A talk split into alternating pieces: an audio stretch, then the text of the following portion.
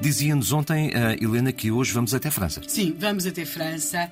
Vamos para uma localidade chamada Courrières, que fica em Pas-de-Calais, portanto estamos a falar do, do, do norte de França. E, um, ehm, e, vamos para uma hora muito, muito matinal. Estaremos aí por volta das 6h45. Portanto, uh, estamos a falar de uma mina enorme, que é a mina de Courrières. E uh, no dia 10 de março de 1906, pelas 6h45 da manhã, naquela zona, estamos a falar de uma mina muito maior que a mina de São Domingos, aqui em Portugal, houve-se um, um estrondo, um estremecer, uma coisa terrível. E uh, quem? Estamos a falar de mineiros, de famílias de mineiros, os, as, as, pessoas da empresa, de Corriere. Uh, pelo tipo de, de, de, barulho que se ouve, percebe-se que está diante de alguma coisa muito, muito, muito grande. Estava-se, claramente, até porque minutos, segundos depois, começa a haver-se destroços pelo ar, ou seja, há pedaços de metal, há pedaços de, de corpos de cavalos, porque usavam-se muitos cavalos na, na, atração dos vagões, há, há, há pedaços de pessoas, portanto, estamos a falar de uma mina muito grande e onde aconteceu uma explosão. E nessa mina, nesse dia 10 de março de 1906, estariam a laborar na mina aproximadamente 1.600 homens. E sempre que se fala nestas coisas, nestes períodos, nós temos de ter muito cuidado quando falamos de homens, porque nós estamos a falar, por exemplo, de crianças de 13 anos ou adolescentes, como se lhes quiser chamar. Estamos a falar de uma mina com 110 km de galerias. Esses 110 km de galerias, rapidamente, quando, quando acontece aquela explosão, transformaram-se em túneis de fogo. Porque uh, uh, aquela mistura que se formava entre, entre o pó do carvão, uh, depois o ambiente fechado, levou a que, para lá da explosão, rapidamente o fogo propaga.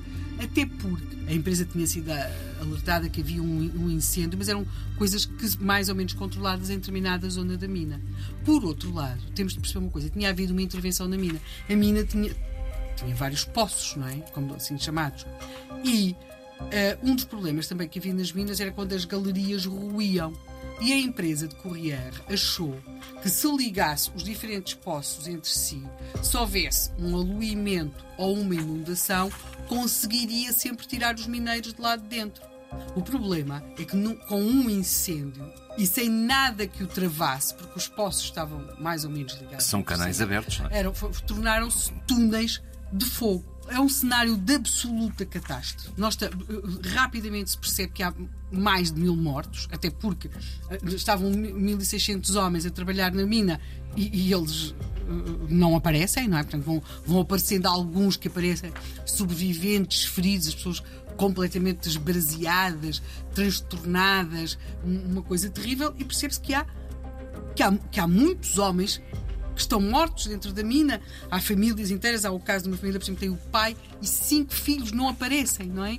E uh, começam a chegar socorros, começam a chegar socorros, nomeadamente uh, vêm de Paris, vêm bombeiros, também há equipas locais e começam também a chegar equipas, por exemplo, que vêm da Alemanha. E isso é muito interessante porque a tensão entre a França e a Alemanha era grande, aliás, sabe, à época, e depois teve desenvolvimentos nos anos seguintes, mas aqui gera-se uma grande solidariedade. Vêm bombeiros para participar com os seus equipamentos no resgate de Corriere.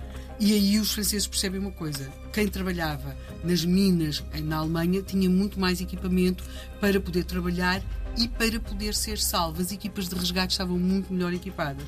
Portanto, desde março de 1906, uma enorme tragédia em Corriere, em França. A França chora, mas a mina, três, quatro dias depois, volta a trabalhar. Há uma enorme solidariedade com os mineiros, mas o pior ainda se está para descobrir.